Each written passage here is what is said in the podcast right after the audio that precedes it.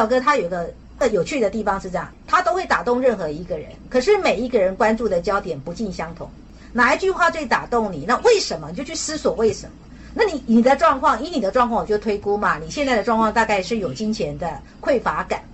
啊，对，因为就是您的学费有点，有的时候有点筹集起来有点困难，想学的课程学不了，所以了解类似的。一方面是除了你对于学习上的经费的筹措有点紧，另外一方面是什么？一方面是因为你你在社会的事业还没有真正的开展，对不对？对，而且而且从小到现在，家里的条件虽然说嗯还不错，而且自己也没有对家里不满意啊什么的，但是总是觉得嗯嗯能多赚点钱总是好的，所以就总是有点对自己现在的状况不满意啊什么的，或者渴望更多的钱啊，是这样的心态。好，了解。来这里呢，让大家都醒过来了。好，我们再一个同学的对话啊，好了哥哪一句最打到你？痴心父母古来多，痴心父母古来多，孝顺儿孙谁见了？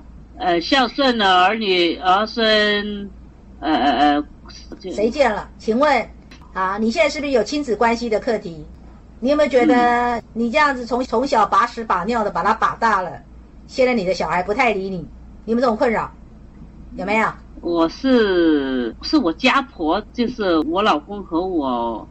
小姑的吧，就我家婆就是很家，也是很家庭妇女那种，就把她儿子跟女儿是看得很的那个，但是就是痴心父母嘛，但是孝顺我就好像我我老公做的还可以，但是小姑就做的不怎么，就觉得父母都是付出的多的，儿女的好像都是没那么多的，就很感触吧。很感触啊！我自己也是那样子吧。父亲就是那我也是从小啊带到我，现在他身体就不怎么好嘛。但是我觉得我自己也就是还不够吧。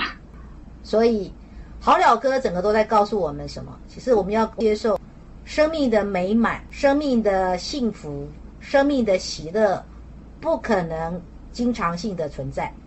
就是我们要从好了哥里面去悟到这个道理。功名也好，将相也好，神仙也好，这些都不是很美好的状态，它不可能一直在。你把功名忘不了也没有用。你曾经是很显赫的将相，又怎样？你到最后还不是一个馒头，一个土馒头，就是只说一个墓碑。你就算现在聚了很多钱，又怎么样？你眼睛一闭，你也带不走。你跟你的这个亲密关系的恩恩爱爱，如胶似漆，又怎么样？比如说他走了，他在冥界，你在阳界，阴阳两隔啊，是不是？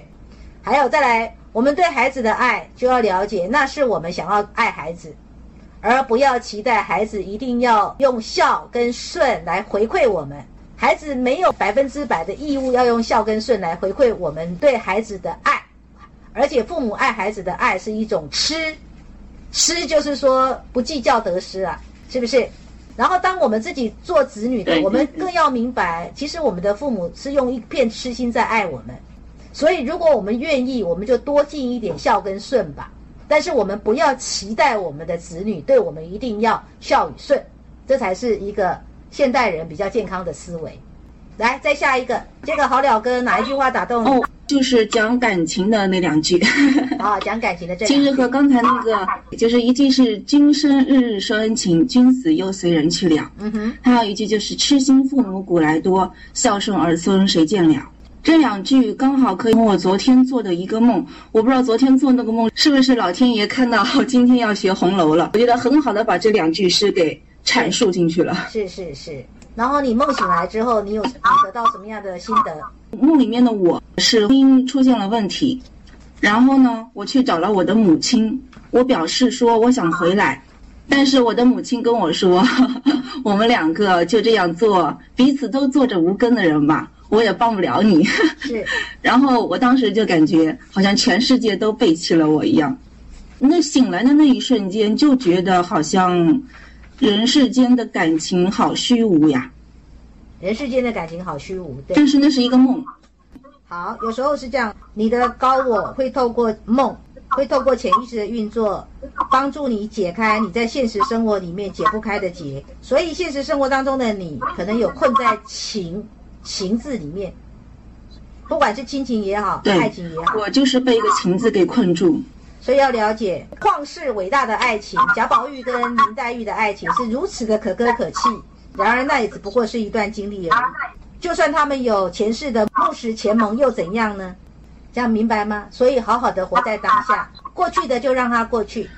对还没有发生的不确定的，不需要过度的恐惧。因为我在感情上太求全了，太求美了，就那个性格和林黛玉有有几分相似的，是是那种至情至性。所以要了解，你生命中的麻烦就是你自己编织出来的。对，编了一个很美很美的情感的梦。